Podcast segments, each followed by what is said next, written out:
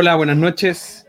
Estamos aquí en un nuevo capítulo de este proyecto extraño eh, llamado En Crudo Conversaciones con creadores. Eh, hoy eh, estamos muy contentos, como siempre, León Murillo, comediante, carpintero, y yo, Matías Hermosilla, historiador.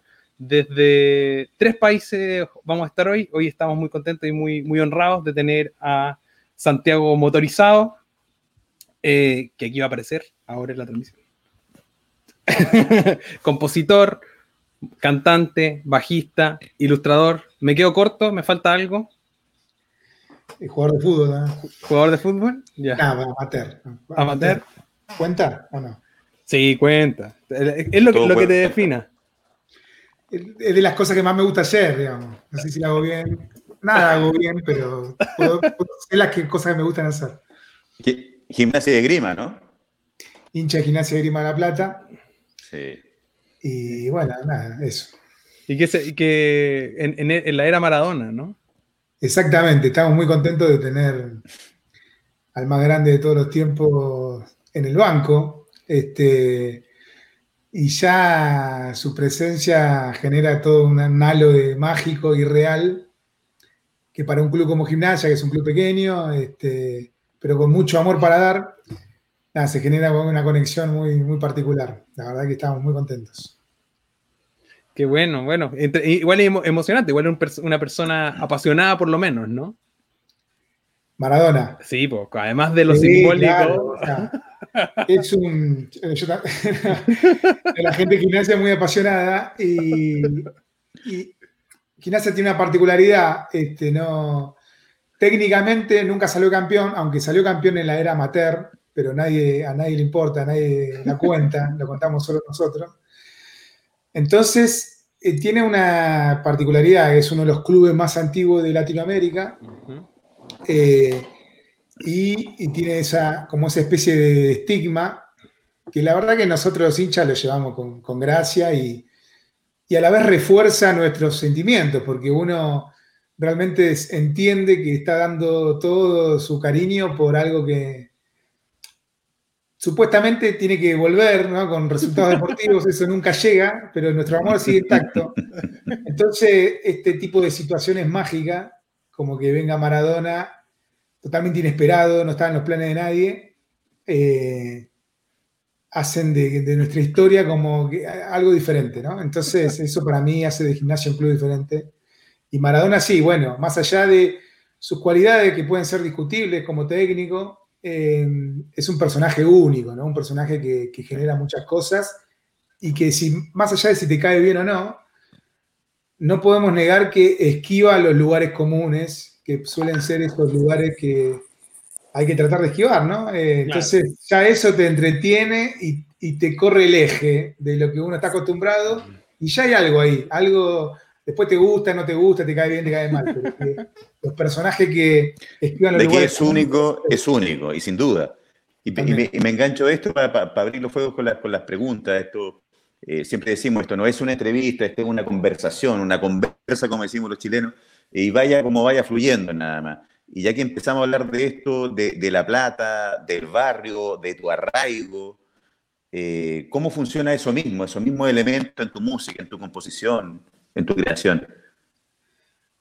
No, yo supongo que todo eso está dando vueltas todo el tiempo y, creo que con el pasar de los años también noto que el tiempo de alguna manera y toda esa construcción que uno va haciendo a través de los años, los recuerdos, las cosas que uno va asimilando, los momentos, las etapas, siento que dejan de ser lineales, ¿no? Y empieza a ser una cosa más circular, ¿no? Y entonces hay un montón de sensaciones y, y, recuerdos y vivencias que las, uno las tiene más presentes, o yo siento que las tengo más presentes, así que ahora más que nunca este, me repercute eso. Obviamente que uno digamos, de que empieza, de que se empieza a enamorar de la música o de estas cosas que, a uno le gusta hacer, siempre, yo lo veo mirando para atrás una relación directa con cada momento, ¿no? Cierta etapa, cierto año y, las cosas que uno sentía, cómo repercutía en, las canciones, en los dibujos, en, en todo eso. Hoy, pasado unos años, siento que es todo como una mezcla de, todas las épocas a la vez. Pero bueno, eso siempre es presente, ¿no? Yo, nací en un barrio en las afueras de La Plata. La Plata es una ciudad pequeña a una hora de Buenos Aires, para el sur. Y, y bueno, se vive en la periferia de La Plata una cosa muy de conurbano, de casas bajas, de clase trabajadora, eh, que, no, que no, nunca le sobran las, no, no, no hay un poco lujo y, claro, y todo muy austero, y mucho verde también, y, me crié en una época donde podíamos, era común, yo creo que se puede seguir haciendo, ¿no? Pero era muy común de, estar con, con todos en los, los, nenitos ahí, los amiguitos en, la calle, ¿no? Este, hasta altas horas y sin celulares, sin internet y... la vida de barrio, como decimos. Sin miedo, ¿no?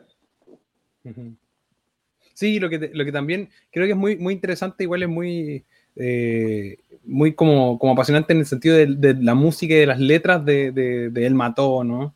Eh, que, que, hay un espíritu estético y yo digo, suena a, a, barrio, a pesar de tener esta influencia muy indie, ¿no? De, de, este, pero también tiene que ver con ese, con esa, esa alimentación cultural. Es decir, no hay una negación, hay una, hay una adaptación incluso estética en los videos, hay una construcción que tiene que ver con, podríamos decir, es muy argentino, pero también es muy cosmopolita el sonido y la letra también. Y llega con una generación eh, de, personas que, que, que, lo seguimos finalmente. Que creo que, no sé, ¿cómo lo ves tú? No, no, sí, totalmente. Yo creo que es una mezcla de un montón de cosas. Este, está esa presencia que decías vos y que hablábamos recién de, los orígenes del barrio, de lo urbano, este, mezclado con otro, con un universo que se va ampliando y que por momentos muchas veces nos han dicho que es medio cinematográfico, ¿no? Es una mezcla de cosas, siempre todo es una mezcla de cosas, de deseo, de fantasía, de crear escenarios imaginarios y también un poco de, de esa curiosidad por el mundo, ¿no? Acá en un momento en Argentina, sobre todo, lo, puedo visualizar, hubo un momento que fue, hubo un, como un culto al barrio y, donde todos cerraban el barrio, ¿no? Era como eh, un orgullo por el barrio, por la esquina, por la cerveza y listo, digamos, ¿no? Era como, era como un poco falso, ¿no? Era como eh, un poco demagógico eh, y simple. Y más allá de si eso está bien o está mal, el análisis no va por ahí, a mí siempre me gustó esa mezcla de cosas, ¿no? De, lo simple, de lo cotidiano, mezclado por ahí con algo medio grandilocuente que no tiene nada que ver y generar como una especie de contraste que, que genera una síntesis, eh, no sé, rara o poética o divertida, qué sé yo. Sí, que, por eso, y en, eso, ayer le hacía la pregunta a, chini.png, que, que, tuve una gran conversación ayer, que te mandó muchos saludos, dice que, que te admira mucho, y eh, eh, conversaba sobre la idea de la dieta, de, que, de, la dieta en el sentido, yo soy historiador de formación, entonces vengo con, con la formación de, yo me alimento de otros historiadores, de otras fuentes, de otras cosas, y yo trabajo eh, con música popular, estudio historia de la música popular y historia del humor, que son, son, son historiadores muy serios. Entonces, a lo que voy es que quiero saber de repente cuáles son tus, cuál es tu dieta, ¿Cuáles son tus, porque tenemos el barrio, ¿no? Tenemos, ya lo hablamos de la estética, hasta lo cinematográfico, la representación, pero hay referentes, sonidos, eh, visuales, cosas que tú dices, mira, esto a mí me alimenta. Sí, no, bueno, un montón de cosas, un montón de cosas. De los comienzos, yo podría decir que algo que me generó mucha influencia de chico es todos los, consumos culturales que, me rebotaban de mi hermano más grande, ¿no? Este, Mi hermano más grande, que me lleva nueve años. ¿Qué, edad tienes tú, Santiago, perdón? Yo tengo 40, mi hermano tiene ahora 49 y él, este, somos una familia de cinco hermanos, cuatro hermanos y una hermana, y él, él es dibujante, ¿no? Se, dedica a dibujar historietas, es, vive de eso, este, trabaja, trabajó para DC Comics, para Marvel, este, ah, y, siempre ese rebote de la música que escuchaba, o de las revistas que tenía. Este, coleccionaba mucho cómic europeo de los 80, que era una cosa así, una estética cyberpunk y de fantasía medieval, toda una mezcla de cosas. Este, y a partir de eso se mezcla un poco ese inicio con, con las cosas que yo fui escuchando después en la adolescencia, cuando uno trata de formar también su propia identidad y su gusto, ¿no? Que en un principio era mucho de la música punk y después me fui más para el lado de lo que era la, escena independiente norteamericana de mediados de los 90, con el sello Matador un poco ahí como abanderado, con bandas como Pavement, Guy by Voices, Yo La Tengo. Eso es en los comienzos, ¿no? Y después ahora con con toda esta información que uno tiene al alcance de la mano, me voy para cualquier lado. ¿no? y sí, me gusta, investigo algo, me copo con algo y ya tenés todo disponible para investigarlo 100%. Qué belleza eso, ¿no? De repente uno, yo te, preguntaba la edad, yo tengo 51 años, claro, y de repente yo despotrico con la tecnología, me complica más de lo que me, me conviene, pero vaya, pero vaya, a mí me pasa eso eh, que cuando uno descubre algo, una vetita la punta de la lana, del ovillo, y va y va descubriendo cosas y está todo al alcance ahí. La, tecnología de repente puede ser muy nefasta si está muy mal ocupada, pero al buen servicio de la curiosidad, vaya que alimenta. Y creativamente yo creo que justamente en el formato que estamos ahora, encerrados, enclaustrados, eh, ha sido una tremenda herramienta. Aprovecho este, esta, esta conjetura mía para preguntarte, Santiago, eh, ¿Cómo estás eh, tú en, tu, en tu inmediato ahora? ¿Estás en, obviamente en tu casa encerrado? ¿Con quién estás? ¿Qué ha sucedido contigo y con todo lo que nos está pasando a nivel planetario? Bueno, estoy en mi casa, vivo con mi novia, la verdad que estamos, no nos podemos quejar, tenemos una casa con varios ambientes, tenemos patio, está, nuestro perro está feliz porque estamos todo el día con él. bueno, yo igual, yo vivo mi mujer y mi perro, somos esa, es nuestra manada, mi familia. Exacto. Qué belleza, ¿no? Me encanta. Yo la verdad que, mira, lo disfruto. Obviamente tengo esos bajones que, veo que se repiten en todos lados, de incertidumbre, de deprimirnos. Tenemos más tiempo para deprimirnos, evidentemente. pero la verdad que soy, históricamente soy muy del hogar, de estar en mi casa, lo disfruto mucho pero me di cuenta que lo disfrutaba mucho sabiendo que después iba a salir, porque obligadamente tenía que salir a, una gira o a salir a tocar. Era parte de mi rutina. Ahora como nada me obliga, o sea, me obligan a estar encerrado, que entiendo que está bien, digo, ahí se, genera un, cortocircuito en mi comodidad eh, clásica de, hogareño, ¿no? Y extraño estas cosas, ¿no? Extraño esa, la experiencia, ¿no? De salir, de encontrarme con gente, algo que antes no, o sea, no lo extrañaba y no lo. es rarísimo. Uno no, le daba valor. valor. Yo terminaba de tocar, me iba a dormir al hotel, terminaba la gira, no salía de mi casa, estaba tirado en mi casa, en mi cama. Entonces decía, está bien, sí, ya cuando salga voy a encontrarme con gente, voy a disfrutar o no, qué sé yo. Me hacía ahí el, ermitaño. Realmente lo sentía, digo, me hacía porque ahora veo que estoy extrañando. Estoy extrañando y estoy extrañando cosas que no hacía, digamos. Quiero salir a tomar cerveza, a ir a bares, a cosas que no. Antes de mi casa. No sé, no sé. Añorar lo que no se tuvo.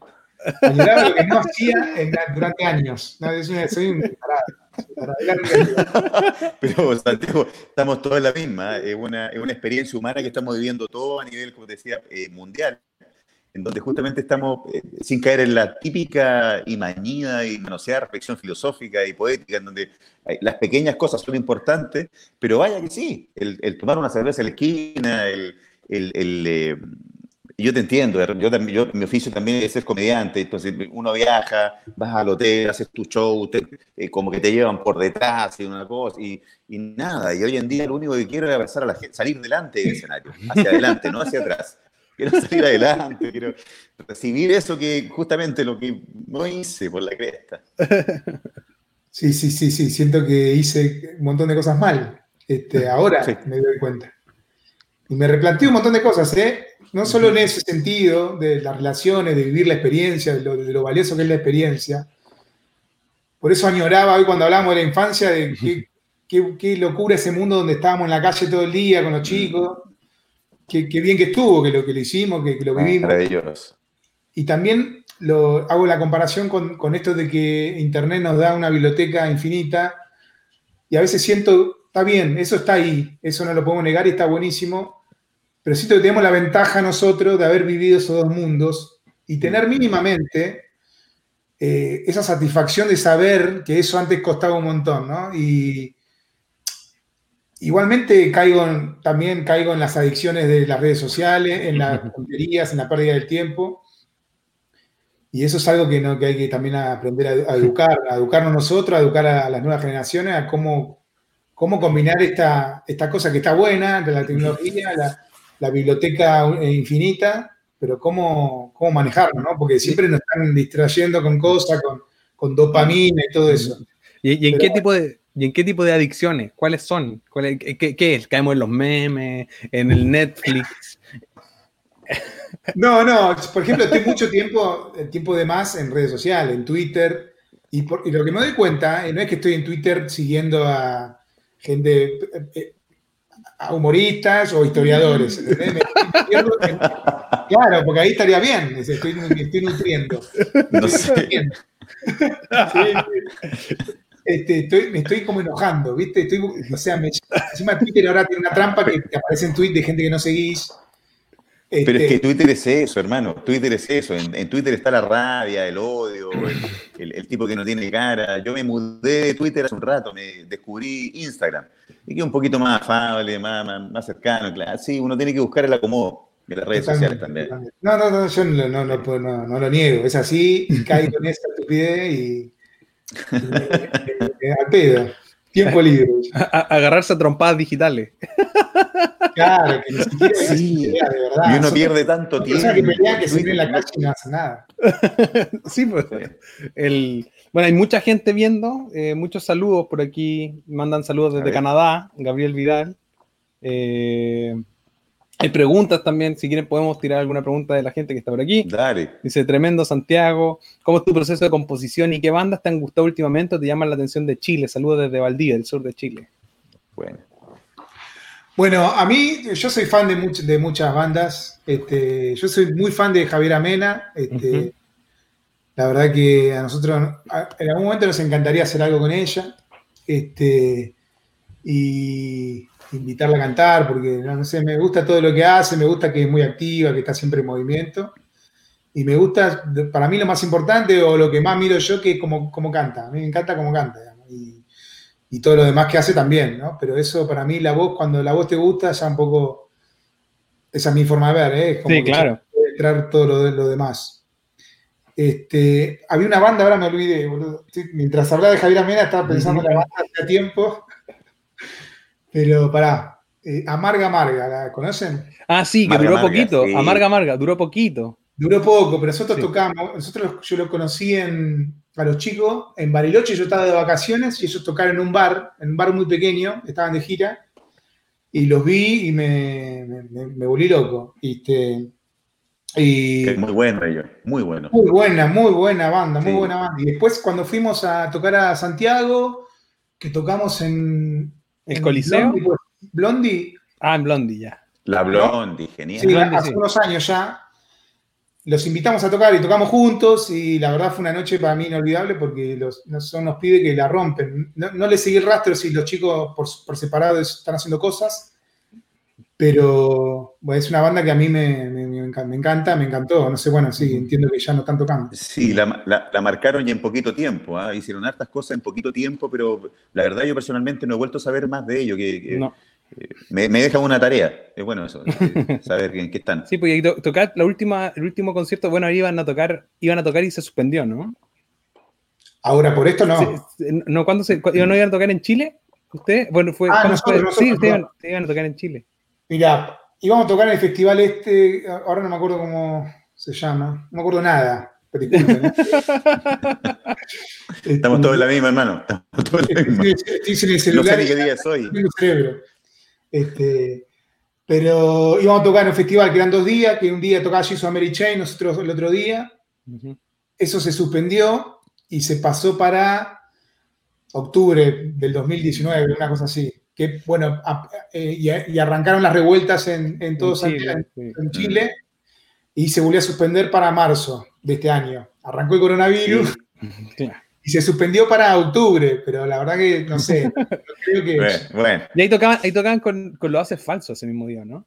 Exactamente, que la última vez habíamos tocado también con ellos. Y bueno, también otra banda que, que, me encanta, que, está, que me, parece buenísima. Aquí hay más. Eh, hay preguntaba ahí de Carlos Carvajal sobre cómo es tu proceso de composición. La, la verdad que un poco no sé, un poco anárquico, no tengo así algo así, un método muy, muy, muy aceitado, pero básicamente para resumir es yo con la guitarra, una guitarra criolla así de... La guitarra de palo que decimos en Chile. Exactamente, una guitarra de cuerda de nylon, digamos, este, es que es más amena para, para lo rítmico, este, y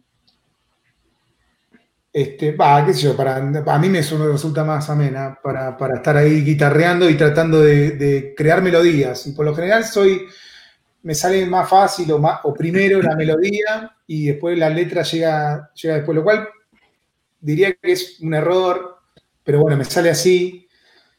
Lo digo así porque las veces que, tuve la letra antes y la agregué melodía, como que fue todo más, más fácil y mejor, no sé cómo describirlo siempre meter una, palabra de una melodía que ya está, que tiene una métrica, que tiene una cosa tarareada, ¿no? Sin forma, mm.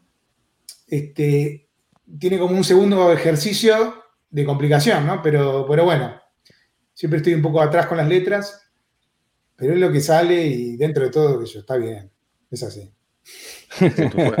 bueno, ayer, ayer, por ejemplo, claro, porque ayer la Chini decía que ella no podía pensar si no en las letras primero. Entonces, claro. Eh, sí, está bien. Es que, está bien eso. Eh. Nada está bien y mal, digo. Eh, me parece que es más, hace más fluida la cosa, a mí por lo menos, ¿no? Según. Pero bueno, no me sale, no me sale eso. Sí, porque cada, quien tiene su propia estructura y eso, eso es bueno. Lo importante es serle fiel a eso. Exactamente. sí, sí, no, lo que te salga te va a salir como, como te salga, ¿no? Este, Digo que admiro eso, digamos, no sé si está bien o está mal, admiro tener la gente que ya tiene la letra antes y que siento que le, resulta más fácil después unir las cosas, ¿no? Me parece. A ver, aquí Jorge Arena. Ah, bueno, ya estoy, esta es una cosa que ya estuvimos conversando que tiene que ver con influencia cultural, pero dice que me manda un saludo, por favor. Te amo, Santiago. Gracias por tanto. Jorge Arena. Jorge, querido. Eh, a ver. Aquí pregunta Cristóbal Bolívar si te gustaría hacer un show solista por el noreste argentino. Me encantaría, no, creo que nunca hice, No, porque lo más lejos que llegamos con así proyecto en solitario es Córdoba. Teníamos una fecha antes de, de todo esto en Rosario y Córdoba y no, no las pudimos hacer, pero bueno, Ojalá algún día se, pueda. No sé, estoy pesimista. pasa, uno pasa por día, un día estamos bien. Lo hablamos al principio, ¿no? Uno está tranquilo, está acostumbrado al espacio y de repente al día siguiente. Uno no sabe ni siquiera en el día que está. El otro día hablábamos por interno, ¿te acuerdas, Santiago? Yo pensaba que era hoy día, no. Me tenía que bañar rápido. Eh, aquí dice, mire, Saludos desde el conurbano. Mándale saludos a Nahuel, dice. Saludos, Nahuel. Aquí mucha gente, mucho cariño. ¿eh? Eh, y, la verdad, bueno, nosotros, eh, bueno, yo soy un seguidor, de hecho, de hecho, tengo hasta los uno de los vinilos, en la versión vinil acá. Entonces, eh, es un gusto, la verdad, y gracias también por el tiempo, por darte el tiempo de querer conversar con, mm. por conversar con nosotros, que hacemos esto muy desde, la, desde, desde las ganas de conocer, de conversar y pensar en los espacios creativos, en, en, la, en la, conversación. ¿no? Y, ¿Ya se está despidiendo? ¿Ya está terminando? No, no, no, mm. estamos empezando. Nos, queda un ratito todavía. Nos queda rato. Y, aprovecho, aprovecho, este, eh, aprovecho este vértice porque, claro, hay mucha gente que son, seguidores de Santiago, pero hay otra gente que también son eh, eh, espectadores permanentes de este pequeño espacio. Y, con seguridad una pregunta muy recurrente, muy manoseada, pero importante para, para, la gente, porque es bonito, porque a lo mejor hay gente que te está también descubriendo ahora. Eh, eh, ¿por qué un policía, eh, él mató a un policía motorizado? ¿De dónde viene ese, el, título de la banda? Bueno, es la primera vez que le voy a contestar.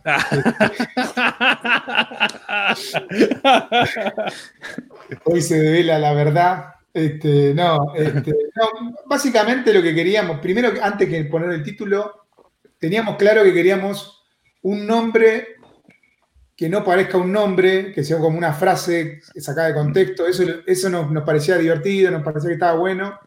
Era original aquellos, en aquellos años, ya años atrás, ahora ya no tanto. Eh, y después estábamos, en nuestra primera etapa, estábamos muy en una cosa de reivindicar cierta estética pop, pero mezclada con el cine de acción, así medio pochoclero, como un cine apreciado, pero que a nosotros siempre nos gustó y queríamos reivindicarlo de un lado así más, más pop, ¿no? más visual.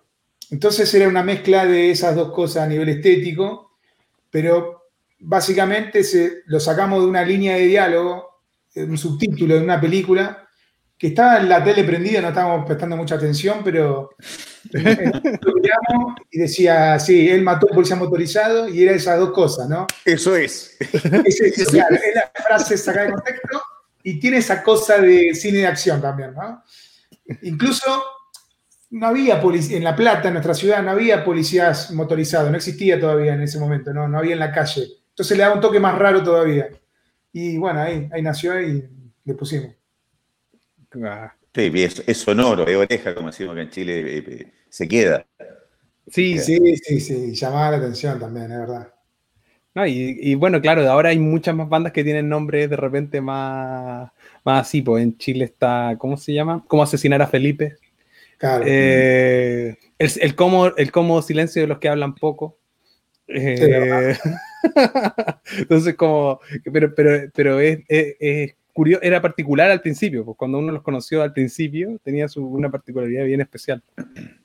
Totalmente, no, no, así este, había un poco, no sé, muy poco. Pero ni siquiera en Argentina, ¿viste? se me ocurren bandas de afuera, pero pero después empezaron a aparecer y estaba buena, a mí me gustaba porque sentía que un poco, no sé, igual, ¿no? Pero quizás había un poco de influencia, a la vez que perdía originalidad nuestro nombre. Pero, pero ustedes lo hicieron, ustedes abrieron una brecha. Sí, pero eso nadie se entera. Oye, aprovecho, aprovecho esto mismo, a propósito de las visiones, de repente esta, este, esta búsqueda de la originalidad, tú vienes del... tú estudiaste arte. Sí. Eh, un rato estudiando. Eh, ¿Te recibiste? ¿Cuánto, ¿Con cuánto rato estuviste ahí? No, en realidad estudié arte en la secundaria. Era una escuela de Bellas Artes, acá en La Plata, eh, que estaba ligada a la, Facultad de Bellas Artes, pero era una escuela secundaria. Y que sí, que era como diferente porque era un bachillerato donde tenías un montón de materias, ¿no? Las materias de siempre, un poco más. Había materias de teatro, de arte, de diseño, ¿viste? Era como la currícula era extensa y era, yo era más de estudiante, me llevaba toda la materia.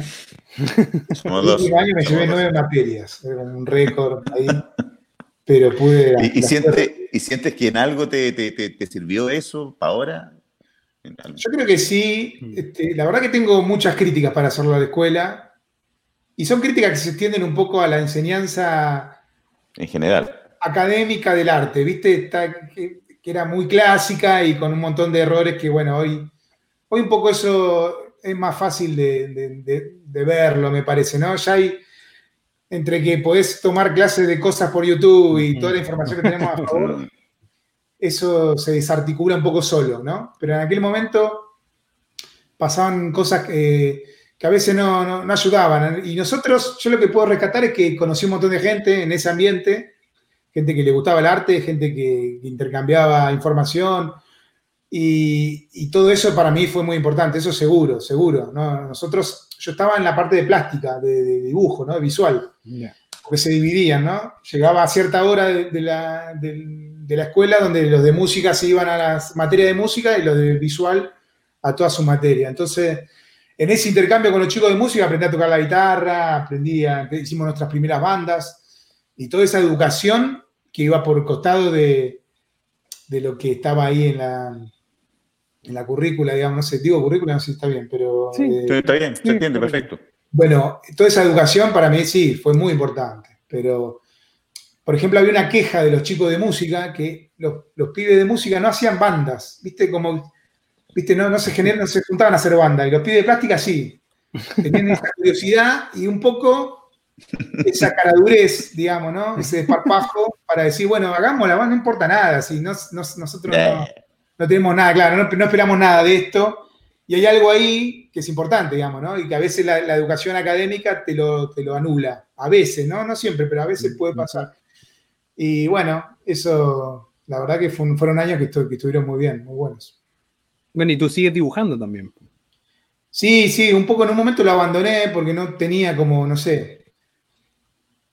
Después aprendí que era, viste, que siempre es, necesitas un disparador, viste, no es que te sentás con una hoja en blanco a, a dibujar, viste, necesitas algo que te motive, un proyecto, lo que sea. Y volví a eso cuando, cuando formamos la banda, ¿no? Y sentía que ahí tenía un motivo como para hacer los afiches, el, el arte de, las, portadas y todo eso. Y eso me copó y, me gustó. Incluso fui un poco más allá también, ¿no? Para hacer otras cosas, pero, pero un poco la banda siempre fue el disparador para todo. Y, ilustraste algunos libros, creo, ¿no? Sí, tuve, ilustré las portadas de de libros de Fabián Casas, el escritor argentino que, siempre, creo que está editado en Chile, en varios de sus libros, mm. y siempre visita Chile. Él dice que su ciudad favorita del mundo es Santiago, hmm. y, también eh, portadas para otros otros libros. Y con Fabián hicimos un libro de, cuento, de un cuento infantil, que está no solo la portada, sino la, todo el interior tiene ilustraciones mías, que eso estuvo muy lindo también está, toda la experiencia. Y en eso tú, tú, hablas, bueno, hemos hablado de, Él mató por el costado, ¿no? Por, la tangente hemos tocado, aparecido. Pero entonces, ahí, en este momento eh, que estamos distanciados, ¿cómo ha sido tu proceso de entre seguir cómo, cómo va la cosa con Él mató? ¿Qué ha pasado? Aquí preguntaban, ¿no? Que estaba tu proyecto de disco solista, ¿en qué estás? Mirá, los primeros meses de esta cuarentena, justo nosotros llegamos de una gira por Europa llegamos y a los, y a los pocos días empezaba todo esto. Incluso tuvimos que hacer cuarentena por venir de Europa, ¿no? Una cuarentena previa a la cuarentena que se impuso después en Argentina. Eh, y, siempre, y fue una gira muy intensa, la verdad que ahora con, el, con correr de los días la celebro haberla podido terminar, haberla podido hacer, la verdad que estuvo buenísima, fueron 15, 15 shows en España en pocos días. Y, y, siempre después de una gira tan intensa, un descanso está bueno, ¿viste? Parar un poco. Entonces, ese principio de la cuarentena era como un descanso que todavía pensábamos que iba a durar poco, ¿viste? Que había una incertidumbre. Y bueno, está bien, nosotros venimos de tocar, vamos a descansar, no pasa nada. Aproveché para hacer cosas que nunca hago, que la verdad que no tengo tiempo. Me puse a leer un montón de libros que tenía ahí pendientes y, a, mirar series que quería ver que tampoco nunca tenía tiempo a cocinar, no sé, las cosas que, ahora en cuarentena, sí, sí. Y, bueno, pues fueron pasando los días y esa cuarentena se iba extendiendo, ¿no? Y lo que estamos viviendo ahora. Y la verdad que ahí, sí, ya recién ahora, después de varios meses, me empezó como a volver la gana de, hacer cosas, porque también está esta cosa de incertidumbre, de no poder proyectar en el tiempo, que genera algo en, el proceso creativo. Es como diciendo, yo, ¿para qué estoy haciendo esto? Si no es raro, digamos, no sé, no, tiene que ser así con todo, ¿no? Yo lo siento así conmigo. Por ejemplo, siento que un disco, por ejemplo, sacar un disco para mí, por más que es una pieza y es un fin en sí, ¿no? Es una pieza artística, por decirlo de alguna manera, para mí siempre fue el disparador de una gira, digamos, de toda una aventura de mm. viajes y cosas. Y esa parte no la veo, entonces no me motiva tanto eso. Pero sí, ¿para qué?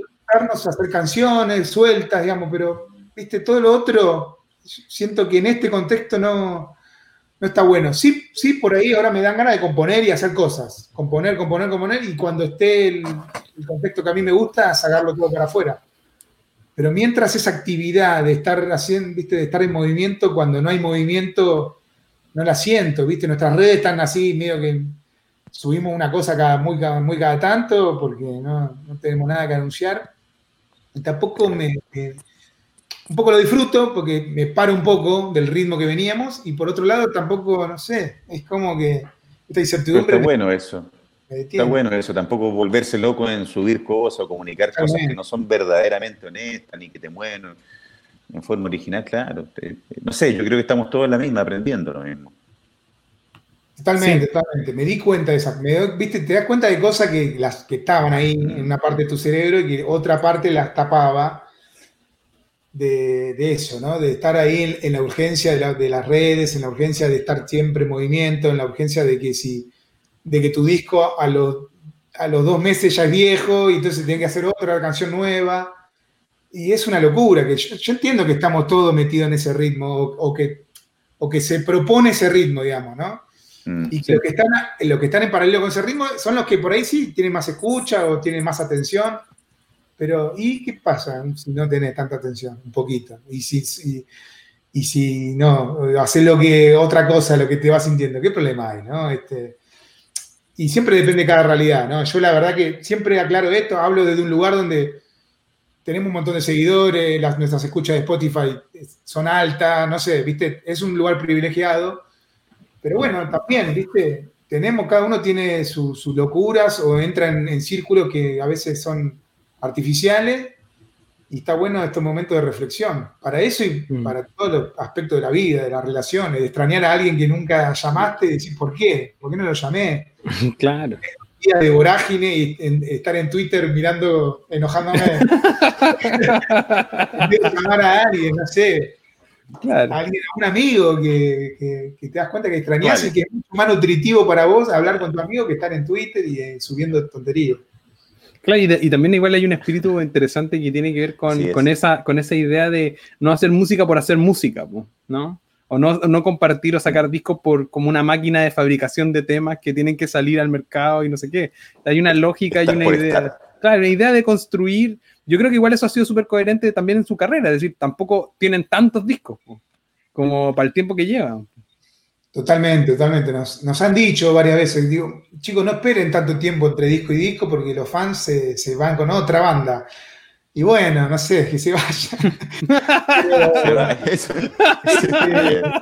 pero, todo tiene un proceso y tiene nuestros ritmos. Si no, si estás como sufriendo, corriendo atrás de un conejo que nunca vas a cansar, es como que todo, ¿para qué lo haces? Para, para estar en una especie de carrera que, que nadie, gana o porque hay que disfrutarlo también. Yo entiendo igual ciertas exigencias que te mantienen en movimiento, pero hay que tener un equilibrio ahí, ¿viste? No, porque cuando te enloqueces, te estresas. Sí, pero el, público, el público también, o, los consumidores de, arte o el producto que, haga cualquier artista, también saben entender eso si tampoco no, quieren eh, de, Santiago motorizado, no quieren a Ricky Martin, quieren a Santiago motorizado a, su pulso, no, quieren eso, quieren, a, la, temperatura que funciona Santiago, lo que dice Santiago cuando lo quiera decir. Yo creo que eso también uno no tiene que volverse loco con el, pretender estar eh, subyugado al, deber ser, al que el, parámetro de la estructura eh, de mercado te dice que el artista tiene que sacar un disco todos los años, porque si no, lo, tú dices, se te va a ir la gente. No, no, hermano. Si mi gente es mía, verdaderamente mía, se va a quedar, va a esperar un rato, va a entender. Yo creo que en esa es. Bueno, me quedo con eso. Sí, sí. Aquí hay una pregunta que, no, que nos llegó antes. Eh, que Jaime Romero. Perdón, yo voy a hacer un paréntesis, tengo que sacar a mi perro, mi, mi, mi, hijo, ¿no? está, por favor, un segundo y vengo de inmediato. El líder de esa casa es tu perro, como, como acá. Sí, El, perro manda en las casas. Te decía, mientras, eh, que eh, aquí tengo este Jaime, Jaime Romero que ha compartido mucho, que estaba muy eh, contento de, que es muy seguidor tuyo y muy seguidor del Mato y estaba como, no podía creer que iba a estar aquí conversando con nosotros. Entonces, tiene una pregunta de contenido. ¿ah? Dice aquí, ¿cuál es el significado trasfondo de la canción Noche Eterna? Bueno, mira, este, respondo siempre lo mismo. Eh, una vez había una canción que me gustaba mucho de los fabulosos Kylax y yo la escuchaba siempre y me hacía, me, hacía, pensar en una cosa. Y tenía una potencia, esa conexión que tenía la canción con lo que yo pensaba que era, con lo que, o sea, en contraste con mi experiencia, ¿no? Que para mí era muy hermoso. Y un día en una entrevista vi como Vicentico contaba y contaba que el significado era nada que ver a lo que yo pensaba. Y, después no la pude escuchar de vuelta como la escuchaba, ¿viste? No, no, no me gustó eso, no me gustó saber eso. Entonces trato de no explicar eso, ¿viste? Eh, el significado. La canción tiene un significado que la verdad que muy pocas veces me lo han descubierto, por decirlo de alguna manera. Solamente una vez me llegó un mail de una madre que me decía, mi hijita de 8 años dice que esta canción habla de esto. Y yo dije, es la única persona que acertó. Y ahí sí se lo digo porque es justo lo El que, descubrió. Exactamente. Igualmente, todas las canciones este, no hablan de una sola cosa, ¿no? Porque claramente hay un juego de significados en la noche eterna. Y cuando hay un juego de significados que habla de una cosa y, parece que habla de otra, yo creo que habla de las dos cosas, digamos, ¿no? Porque en ese juego de, no dejar claro, es porque están en los dos, la, canción funciona en esos dos lugares. Entonces, eh, también hay que entender que no hay un solo significado para las cosas, que las canciones pueden hablar de, no sé, de alguna novia, de lo que sea, de alguna persona, de algún amigo, y mientras estás escribiendo te acordaste de otro amigo, y mientras estás mm. escribiendo te acordaste de una película, y hay un disparador, pero que después se va abriendo y, puede hablar de muchas cosas, entonces también es difícil en ese sentido de decir que hay un significado. Sí, que igual, y además, qué bonita la, la reflexión de decir, prefiero no compartirte el significado porque prefiero no quitarte tu interpretación personal al significado de la canción. Totalmente, totalmente. Esa, esa, esa cosa de apropiarse la canción, hacérsela de uno y asociarla a una experiencia de uno, a un amigo o a alguna persona que, que le haga recordar, eso no hay que romperlo y, este, y, es, y es muy poderoso y está bueno que se mantenga así, me parece. De hecho, Jaime Romero aquí pone, mira, Santiago, tu música llegó en un momento clave de mi vida, así que nada más que darle las gracias por ser un crack. Un saludo, porfa. Saludo, saludo, Jaime. Saludo. Aquí la gente está muy contenta. Bueno, aquí mira, también de México. Saludos, Santi, desde México. Mi hijo Ariel canta Calamar Gigante número 8 gracias a su interpretación. Eres un grande y aquí te admiramos mucho. Bueno, muchas gracias. Sí, puro cariño, puro cariño. ¿Mm? Sí, Calamar Gigante es de los 107 Fauno, pero una vez la toqué, creo que está en YouTube, la tocamos en vivo y una gran canción de los 107 Faunos, que han ido a Chile varias veces. Eh, bueno, aquí te preguntan cosas más contextuales. ¿Qué tal la experiencia de cantar con Fito Páez? ¿Cómo fue ese momento para ti? Saludos desde Perú. Y aquí dice, si se anima que toque dos galaxias. No, la verdad que para mí fue increíble, porque primero que fue inesperado, yo estaba yendo a verlo como público, había sacado las entradas, todo con, varios amigos y con mi novia. Paréntesis, este, este mismo registro que está hablando Santiago lo pueden buscar ahora en YouTube y es realmente hermoso. Eh, cómo, cómo, Fito te llama al escenario y terminas cantando que si, algo que pudieras cantar ahora, aparte de la petición del amigo recién, es también eh, El Tesoro, que es la canción que cantaste ahí, ¿no? Eh, y volvemos a, lo mismo. ¿Cómo, cómo, sucede? ¿Cómo sucede esa invitación de Fito al escenario? estábamos llegando, yo me acuerdo, estábamos yendo a Buenos Aires, de acá de La Plata. Estábamos bajando por la autopista, ya, ya llegando, y yo antes le había escrito, eh, yo le había cruzado a Fito un par de veces, este, de casualidad, ¿no? Le había cruzado en México, en el Vive Latino. Eh, lo saludamos y no, no tenía ni idea de quiénes éramos, ¿no? Yo me acuerdo, le, saludamos dijimos, Fito, nosotros te queremos mucho. Y Fito así, Fito muy amable, muy educado, ¿no? Pero seco, ¿no? Tampoco va a regalar alegría porque sí, ¿no? Entonces, ah, hola, qué gracias, chicos. ¿Y ustedes quiénes son? No, los de él mató un policía motorizado. Él mató, los amo, no sé qué nos abrazó ahí. Fito, yo soy un enano. Y la cabeza, ¿viste? Este, y después lo crucé de vuelta cuando nos miraron los Grammy en Las Vegas. Ahí nos cruzamos de casualidad. Y le digo, Fito, después me quiero sacar una foto con vos y me miró así medio que extraño. Dijo, ¿y, vos quién eras? No, el del mató un policía motorizado. ¡Ay, mató! ¡Te amo! No sé qué. Entonces yo me animé a escribirle a, su agente de prensa y le digo, che, mira, voy a ir con un montón de amigos que somos fan de Fito, de la época de la escuela, todo. Perdón el atrevimiento, que nos podemos hacer una foto todos juntos después del recital. Y me responde con un audio. ¿viste? Yo pongo el audio, pongo play, estamos bajando la autopista ya llegando al lugar donde tocaba, y el audio era Fito hablando por el teléfono de, la chica esta. Me decía, Santi, ¿estás está, viniendo? Vení, vení rápido, que probamos el tesoro antes de tocar y después subí la cantar. Y yo ahí me agarró una especie de miedo, bizarré porque puse play y, en los parlantes del auto sonaba Fito diciéndome eso. Y llegamos, aterrizamos ahí, estacionamos fuimos rápido, ahí fui, me metí rápido para el camarín, eh, fuimos al escenario, la probamos, ya, ya ahí probarla con él fue un momento mágico, hermoso, increíble. Y después, bueno, este, bajamos al público, este, los primeros siete temas los sufrí porque estaba esperando para subir, nervioso, nada.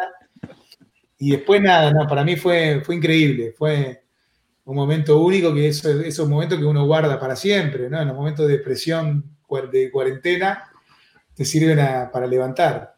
O no, o por ahí te Bellísimo. Bellísimo. Y podemos, sería una, una, patudea así como tú le escribiste a Fito para sacarte una foto, pedirte ahora que pudiéramos agarrar la guitarra y, refrescar eh, el tesoro. Dale, obvio. Grande, hermano. Grande, hermano. Muchas gracias. Además, esto yo, yo se aprovecho, aprovecho de dedicar a mi mujer, a que le encanta esta canción. Muy bien. La, vacilamos, la vacilamos juntos.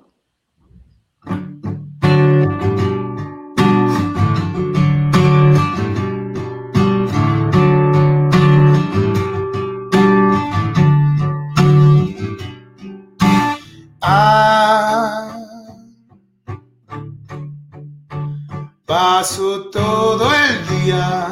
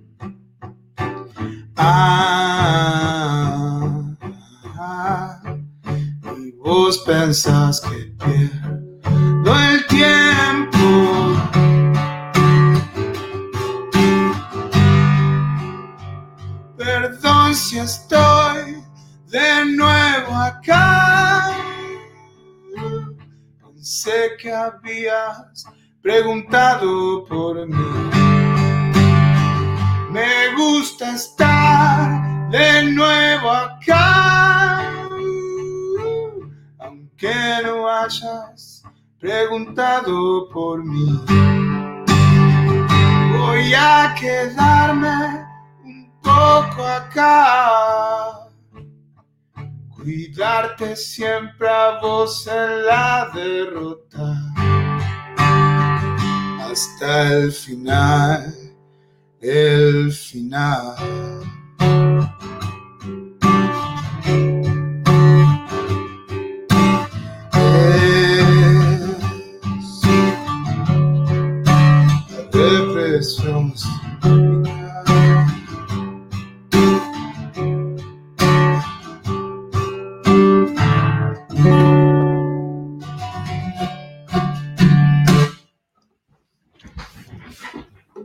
Ahí sí.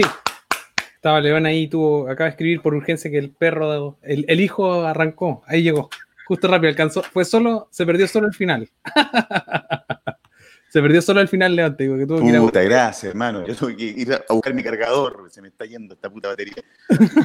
oh, qué lindo, qué lindo. Yo eh, vuelvo a insistir, ¿eh? los amigos que quieran ver este registro que acabamos de, de, de comentar, con Fito y, Santiago en ese escenario es, realmente tan bonito, además tan honesto, verdadero, no hay pretensiones, y, yo te veo ahí, te veo con, ese nervio también tan bonito, de, bueno, como cuando suceden las cosas así, en forma...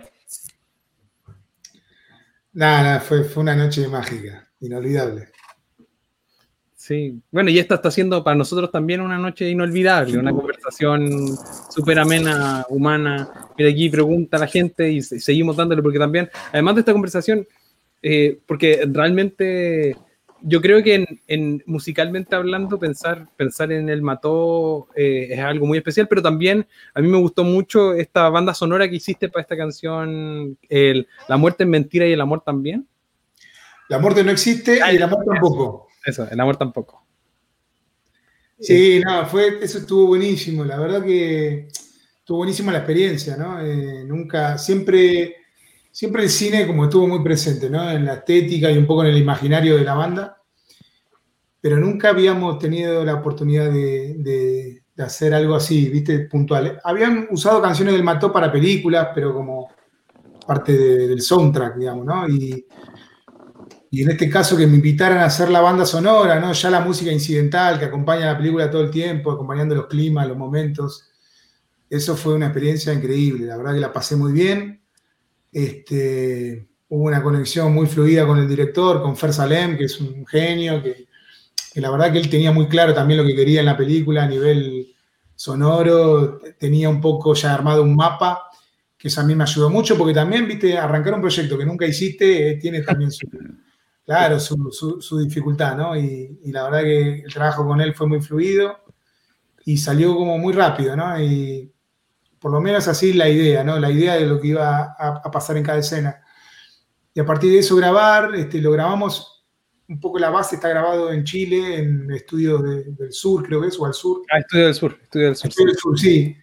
Porque fui a hacer, fuimos a hacer la producción del disco de Amaya, una artista pop eh, española. Lo grabamos las bases del disco de Amaya en Chile, ahí.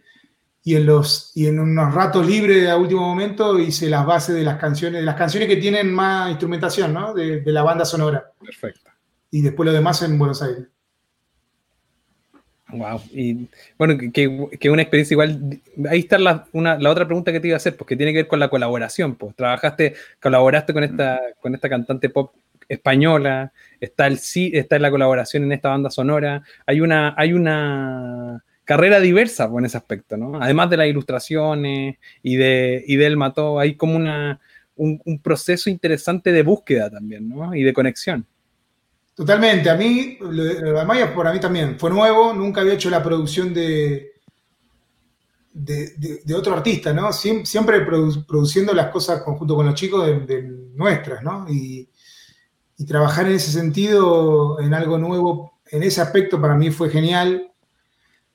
Y sobre todo, trabajar mano a mano con ella, ¿no? Porque la verdad que todo nació un poco como la idea de, ella queriéndome un poco mostrar lo que estaba haciendo, era su primer disco, su disco debut, y quería tener, no sé, una mirada, otra mirada, una devolución.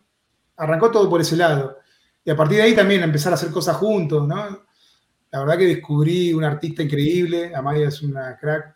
Este, yo ya sabía que hacía todo bien, que cantaba bien, que tocaba el piano, que tocaba la guitarra, pero la parte compositiva no la conocía y la verdad que cuando fui a conocerla descubrí algo muy bueno y, también me animé a, componer junto con alguien, que algo, algo, que nunca había hecho, que para mí componer era solo en el cuarto, a oscuras, llorando. Correctándose las venas, los recuerdos. No, y, me daba como un poco de vergüenza, ¿no? En ese sentido, ¿viste? Como ese momento creativo sentía que era viste, bueno, va, a descubrir la parte cuando me equivoco, viste, como mostrar, viste, que, solo cuando acierto. Este, pero no, no, no. Hay algo que, que, fluye ahí, que es nuevo, que te exige, digamos, que decís, bueno, estoy mano a mano con alguien, tengo que dejarlo todo, ¿no? Eso por un lado. Y después la cosa de compartir, ¿no? Porque la idea que sale del otro, el otro está en la misma también, y, y esa cosa que fluye mano a mano con otro, la verdad que es una experiencia que a mí me encantaría repetir porque fue, nada, me enseñó un montón de cosas, ¿no? Me, ayudó a sacar ese miedo y aprender que no, que no tenían tanto sentido y que lo que fluye ahí va por otro lado, ¿no? Entonces eso fue genial también. Sí, qué que, interesante y qué bonito ver esa como... Lo, que sí es muy admirable y, me, agrada mucho esta conversación es que eso, es como una naturalidad en los procesos, como de, la, de, de que te sorprende en el camino. Totalmente, sí pero porque además yo, yo soy muy tímido de siempre, ¿no? Este, y, me acuerdo todo, me acuerdo la primera que toqué en vivo, que sufría, que decía que oh, me quiero, quiero que caiga un meteorito y irme a mi casa y no tocar, ¿viste? ojalá que algo pase. Hay gente que no, que nació para estar ahí, ¿viste? Que, que, hay que subirse a un escenario y es lo que soñó y está lista ya de nacimiento y no le importa nada y va para adelante y me genera una admiración genial porque eh. esa es la actitud que si te vas a dedicar a esto, si te vas a dedicar a otra cosa, no, pero si te vas a dedicar un poco a, esta parte del arte que tiene una parte escénica, ¿no? Que es estar frente a un público, eso ya, ya, arrancaste bien, ¿viste? Con una, una, favor. Yo lamentablemente lo tuve que ir eh, sorteando, ¿no? Y, y, todavía me cuesta a veces, ¿no? Pero obviamente estar arriba del escenario ya no después de tantos años ya no, me, genera, no me genera ese conflicto, me genera ya lo, otro, ¿no? De, satisfacción. Satisfacción y la ansiedad, ¿no? No es lo mismo estar nervioso que la ansiedad, la ansiedad de salir y, estar ahí, que es algo que sabes que vas a disfrutar, pero lo tuve que aprender y lo tuve que sortear. Y bueno, y, esto también, ¿no? Y hacer algo nuevo, y hacer música para una película o colaborar con alguien, ¿no? Estar ahí y, mi timidez vuelve porque es algo nuevo y lo tengo que aprender a sortear. Por suerte lo fui haciendo. Este, salieron las cosas más o menos, qué sé yo.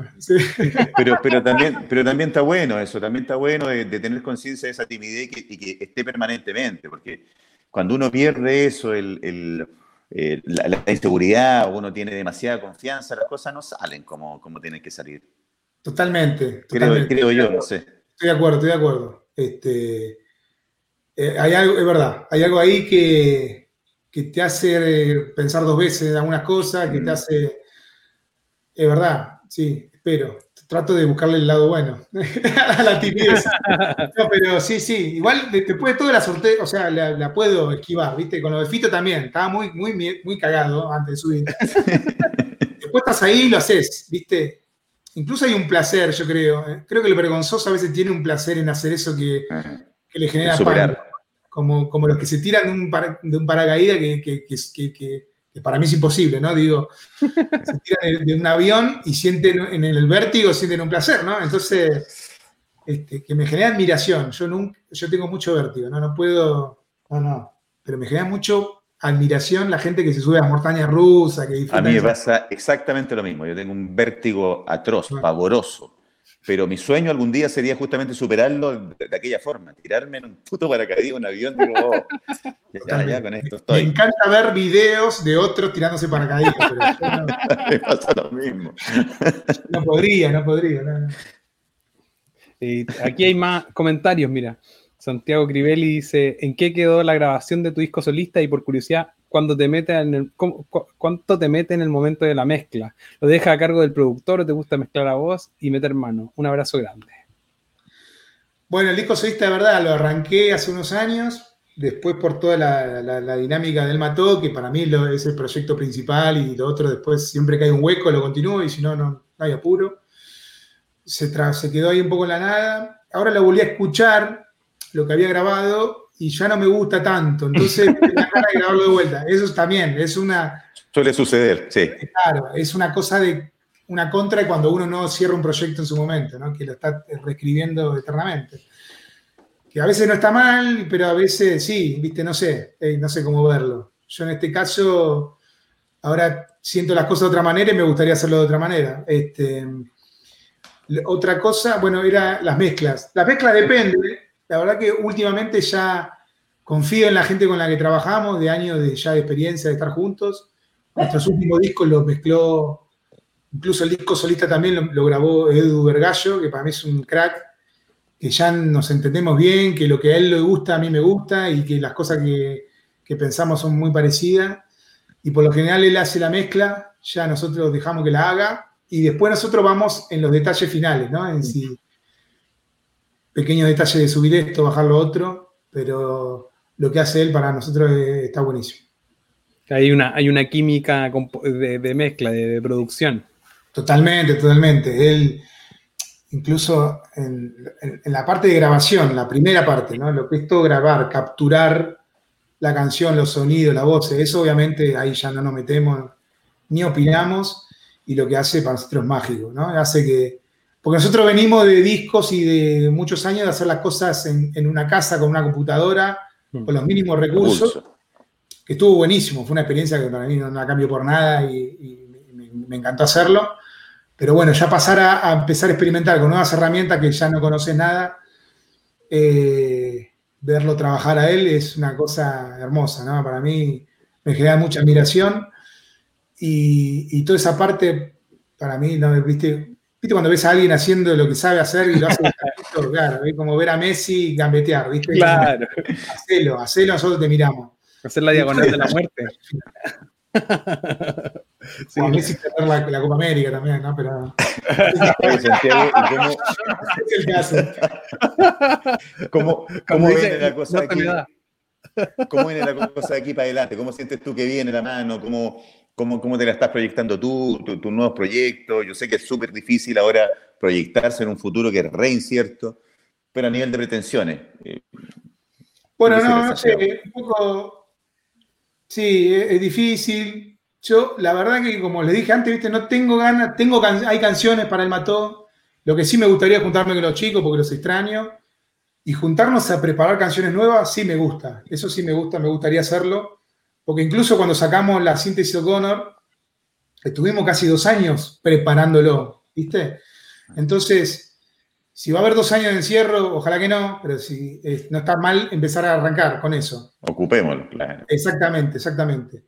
Después de sacar cosas, de hacer cosas, no sé, se me ocurre por ahí en algún momento hacer. Justo hoy subieron a, creo que a YouTube las sesiones de, en el sótano, se llama en Basement, de, de Sonic Youth, de ese programa que, que tuvo rayos, que, tuvieron un montón de bandas, que era un poco emblemático. Y, mirándolo me dieron ganas de, bueno, hacer algo así nosotros, ¿viste? Como diciendo, bueno, no tanto ese streaming hacer, una sesión, grabarla. Eh, no, es lo mismo que tocar en vivo, nada es lo mismo que tocar en vivo, pero hacer algo en el sentido de, de hacernos lo que ya tenemos, digamos, en una, especie de, pequeño show para, redes, para, para, YouTube, para lo que sea, pero sí lo nuevo y todas esas cosas que para mí son el principio de una aventura, que salgan después, cuando, cuando se pueda iniciar esa aventura. Sí. Mira, aquí viene una, pregunta muy, muy de, ojo. Mira, este, esto, esto yo no me había fijado, pero mira.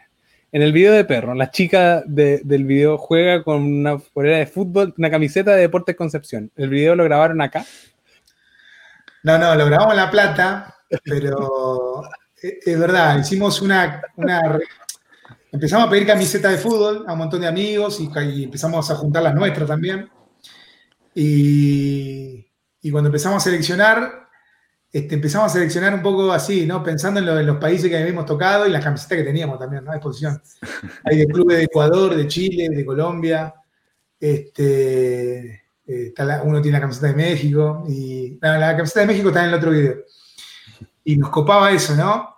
Y sobre todo porque no, no, era la típica camiseta, no era la camiseta de Chile o la camiseta más reconocible, ¿no? La de Colo Colo en la U. Claro, claro, camiseta de clubes más pequeños, que nosotros somos hinchas de clubes más pequeños y y todo lo que generó eso este, lo, estuvo bueno, estuvo muy bueno.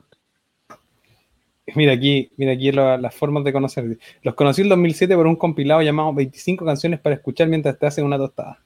Yo ya era fan, por ejemplo, de Los Planetas y fue inevitable la conexión. Uy, no me acuerdo de ese compilado, che. No, pero buenísimo, buenísimo.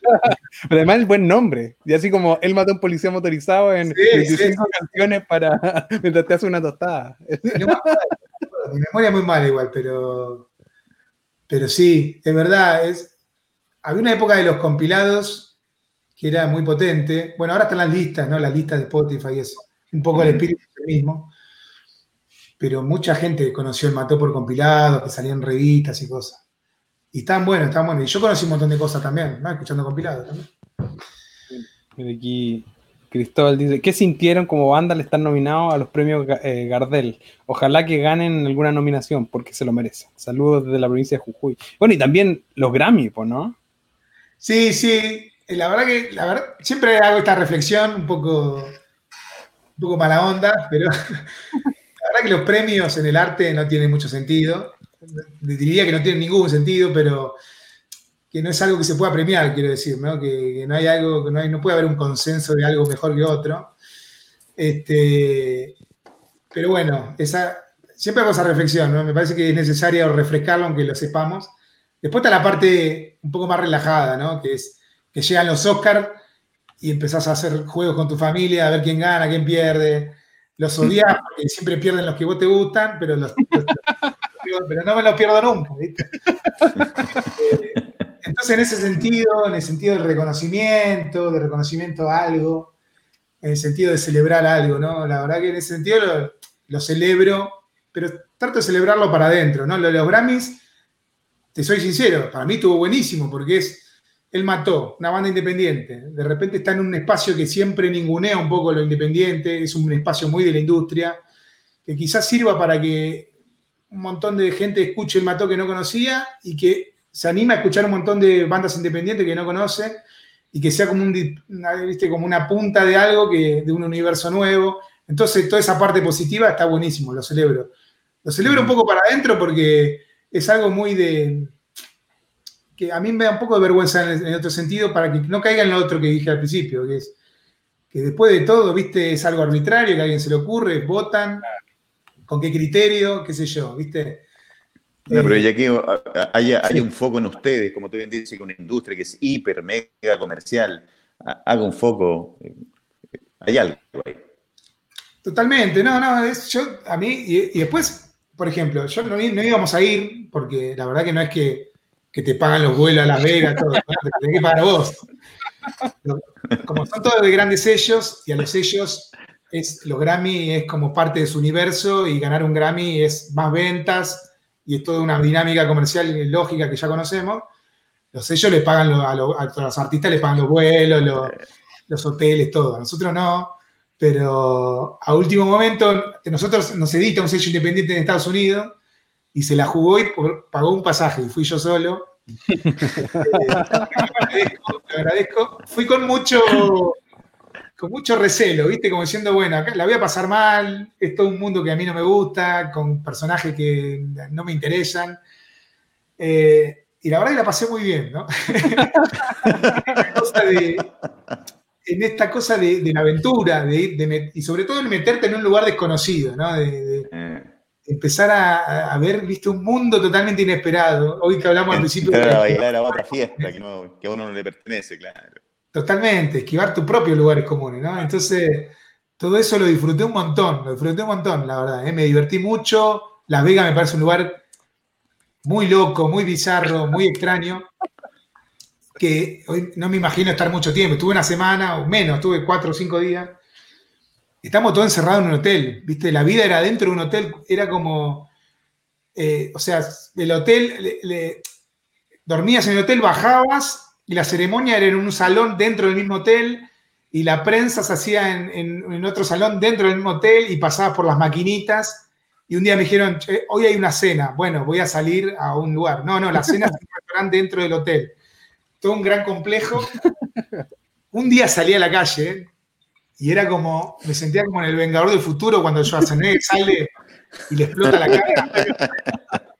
Sentía que estaba iba a quedar sin aire, algo, ¿viste? Entonces es muy bizarro, muy bizarro. La verdad que todo eso me fascinó de una manera extraña y, y fue una experiencia que muy divertida, muy divertida.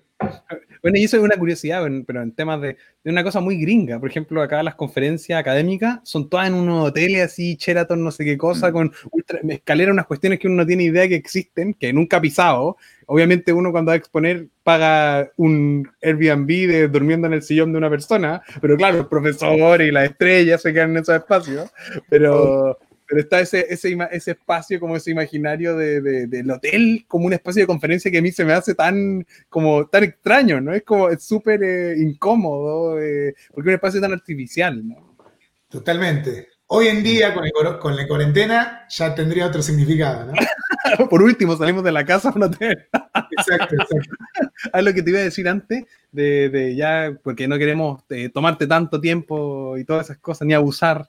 Eh, pero te decía eh, que, que, es muy interesante ah, la conexión tuya con, bueno, entre el arte, la ilustración y la música. En Chile hay todo un movimiento de ilustradores y artistas visuales que tienen que ver con, con la música hoy en día. Es decir, está un sello que no sé si conoces, que si no te dejo igual recomendado ese sello, que estuvimos ayer con chini.png, que es ese sello que se llama Uva Robot.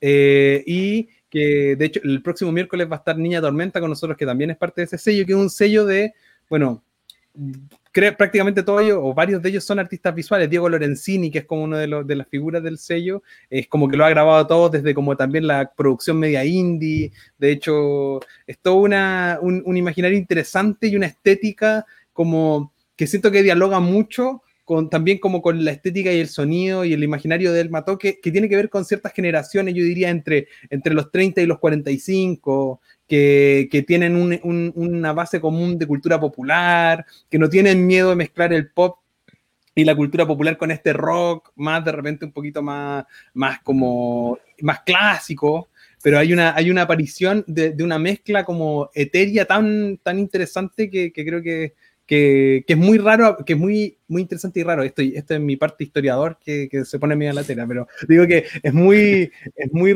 es muy raro e interesante que no conociéndose y no topándose directamente, quizá indirectamente, hay influencias y toques comunes y lenguajes similares. Bueno, me encanta. Eh, voy, a, voy a investigar, voy a investigar porque la verdad creo no conocerlo. Quizás lo, lo, he visto y no lo, puedo, no lo asocio en este momento, pero todo lo que decís me parece espectacular.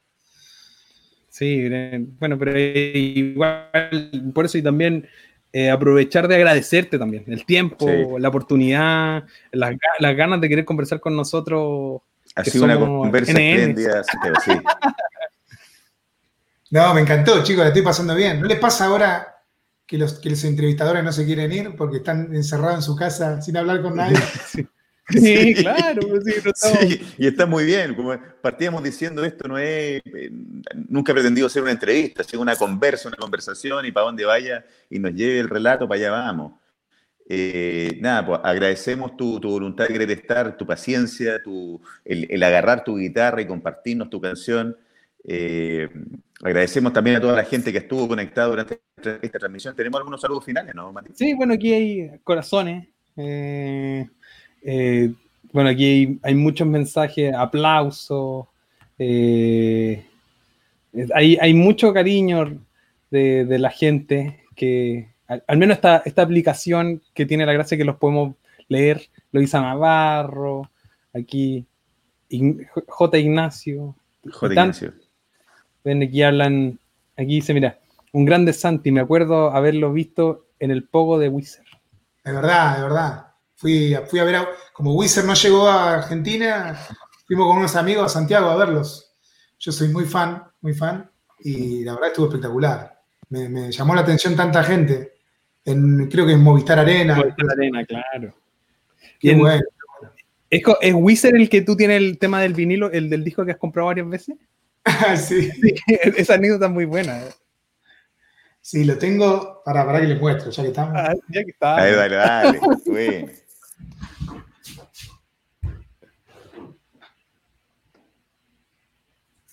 Qué buena conversa, Mati, Qué grande. qué grande.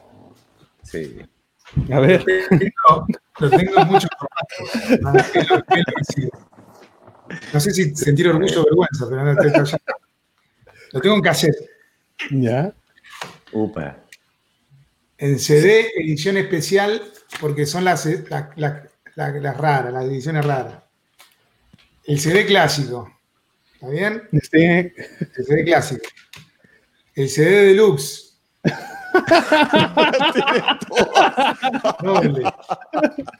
Los simples que sacaron antes en vinilo. Sweater Song. Saying So. Lo tengo en el vinilo clásico. Formato clásico. Lo tengo en el vinilo remasterizado. lo tengo acá, por favor. El Mobile Fidelity es el, Tengo la versión de la rareza que mostré el CD hace un ratito. y, esta es la, esta la joya. Si se dieron cuenta, en, en, la tapa es ellos cuatro con las piernas cortadas. Y, conseguí una edición japonesa donde están con las piernas enteras. ¡Wow! foto completa. Opa. Ay, lo rompí todo. rompí toda mi colección. qué fans. Bueno, sí, también hay mucha gente que colecciona, que colecciona lo de lo de Santiago motorizado y, el policía también por, eh, de la misma forma. Sí, no tenemos tantas ediciones del mismo. bueno, pero tienen ediciones pero Argentina y, algunos las tienen todas. ¿no? Es verdad, es verdad. Tenemos una edición de Chile muy bonita. Perdón, estoy juntando la... Se me cayó un poquito. Sí, no, no. Dale, dale, dale. Recoge nomás que... en, Japón o en China, en Japón o en China haya una edición de Él mató a un policía motorizado con no sé, particular. Los chinos la tienen todas. una pirata, puede ser. Una pirata. Bueno, es que eso, yo creo que eso debe ser un honor, ¿no? Que aparezca el disco pirata. Yo creo que eso es parte, eso es como, porque al final, en bueno, igual en esta época es diferente, ¿no? Porque por, ahora con las plataformas digitales es mucho más fácil que la gente pueda consumir cualquier cosa, pero yo creo que lo, lo bonito de que, aparezca eso y que la gente pueda consumir lo que, lo que aparece, por lo, que, lo que hace la gente. Es decir, realmente te quieren escuchar. Po. Sí, en, México pasó una cosa muy graciosa que era, eh, la última que fuimos a tocar, en un momento salgo de la prueba, salgo a la calle, un cachito ahí para tomar aire, y se estaban montando puestos de merchandising pirata. claro. todo. Y me, generó un orgullo, digamos, ¿no? es que mirá todo lo que están haciendo, o sea, qué loco. Y fui y lo filmé, filmé para mostrarle a mis amigos ahí que estaban acá en Argentina. Y el chico del merchandising dijo, vení, vení Santi, sacate una foto con el merch. Y dije, no, pará, pará, tampoco es de tanta propaganda. Los bancos full. Eh. Pero no, me encantó, me encantó, le, dejé un saludo ahí. Todo. Pero qué belleza, cuando ya, ya uno lo empiezan a piratear es porque llegaste ya a la médula del pueblo, cuando uno ya está en la calle, ahí tirado en el piso, en, un, pañito, es belleza. eso es, no se, no, se puede creer. Había quien, ¿quién era Pedro, Pedro Lemebel, que iba a donde alguien que vendía libros falsos pirateados y los firmaba, para que le firmaba los pirateados. hay, anécdotas, de hecho una amiga, una amiga mía, mi amiga Jimena que vive acá con nosotros, que es mi roommate acá, me contaba una historia de, una, de un compañero de ella que fue a ver a un, a un historiador y le llevó la fotocopia del libro para que le firmara, que era una historia muy famosa. Entonces le llevó la, fotocopia para que le firmara. Pero está bonito, eso es una belleza. Me parece genial. A mí me pasa, ya que estamos en este, en este, en este eh, paréntesis autorreferente, a mí me pasó, yo participé acá, Santi, en un festival que es el Festival de Viña, que eh, es reconocido, y, y, a las tres días después, eh, un amigo me manda una foto de un CD de mi presentación de aquella noche, pidiéndolo acá en el Paseo Humada. Yo dije, bueno, yo ya llegué al pueblo, eso está, está bonito. Es, oh. un halago eso. Me parece hermoso, me parece hermoso.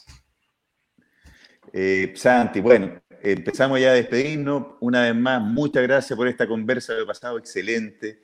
Eh, Edo Jubilí es un ser humano tremendo, además, simple, eh, en la misma de uno, guerreando, haciendo el laburo. Bueno, gracias, gracias. Para mí fue un placer, la pasé 10 puntos, me encantó. No, gracias a ti por todo, la verdad, por el tiempo. Eh, aquí la gente pide si puedes tocarte una más. No queremos, no queremos usar si es que no, si Santiago no. Dale, toco, toco un gachito. Bueno, lo que Maravilloso. Toco la noche eterna, ¿eh? que hoy hablamos de eso.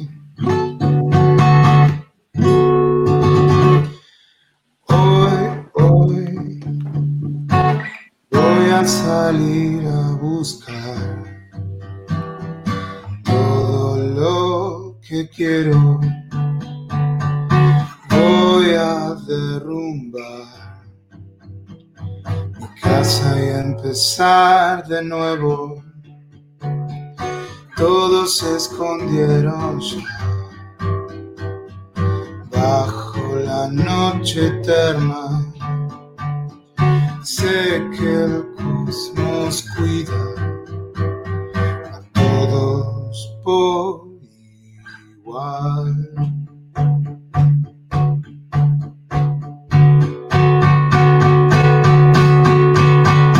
Dame algo esta noche, esta noche es especial. Voy a recorrer casa la oscuridad. Dame algo esta noche, esta noche es especial, tan brillante como el oro, la oscuridad. Voy a hacer lo que yo quiero hacer. Esta vez voy a hacer lo inesperado hacer. Dame algo esta noche. Esta noche es especial. Voy a recorrer tu casa la oscuridad. Dame algo esta noche, esta noche es especial, tan brillante como el oro, la oscuridad.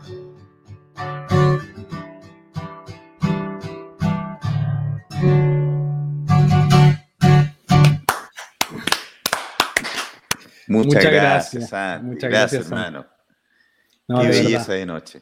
Veamos, voy a hacer lo siguiente. Bueno, voy a pasar unos datos para, la próxima semana. Seguimos con estas conversaciones de En Crudo. El día miércoles tenemos a Niña Tormenta, que ya hablamos de ella. El día jueves tenemos tres conversaciones la próxima semana. Leo Saavedra, chileno conocido por una banda que se llama Primavera de Praga, además de su carrera solista. Y el viernes una leyenda de la música chilena, Joe Vasconcelos, que va a estar conversando con nosotros. Es en horario especial a las 4 de la tarde. Así que eso. Voy a cortar la conversación eh, online, pero conversamos nosotros internamente, eh, Santi, y ahí nos despedimos. Y nos despedimos. Y aprovechamos de saludar a todos los amigos que estuvieron conectados. Gracias por estar acá. Repítanse el plato. Estamos toda la semana descubriendo, indagando, conversando, divagando. ¿Ustedes dónde están? ¿Están en Chile los dos? No, yo estoy en Estados Unidos. Ah, bien. ¿Dónde? Nueva York. En Nueva York. Mati, Nueva York, yo y yo, yo en Santiago. Estamos igual estamos todos más en el mismo horario, más o menos. Sí, más o menos. pero estamos, pero interesante, ¿viste? Estamos en tres países. lo, único, lo bueno, conquistando el mundo. lo bueno de esta oportunidad es que, a pesar de la distancia, podemos estar juntos conversando, ¿no? Me encanta, me, encanta este, esta plataforma no la conocía y me encantó hablar con ustedes, me encantó conocerlo, la verdad que gracias, la pasé muy, muy bien. Gracias a ti, ya. Corto esto y conversamos por internet.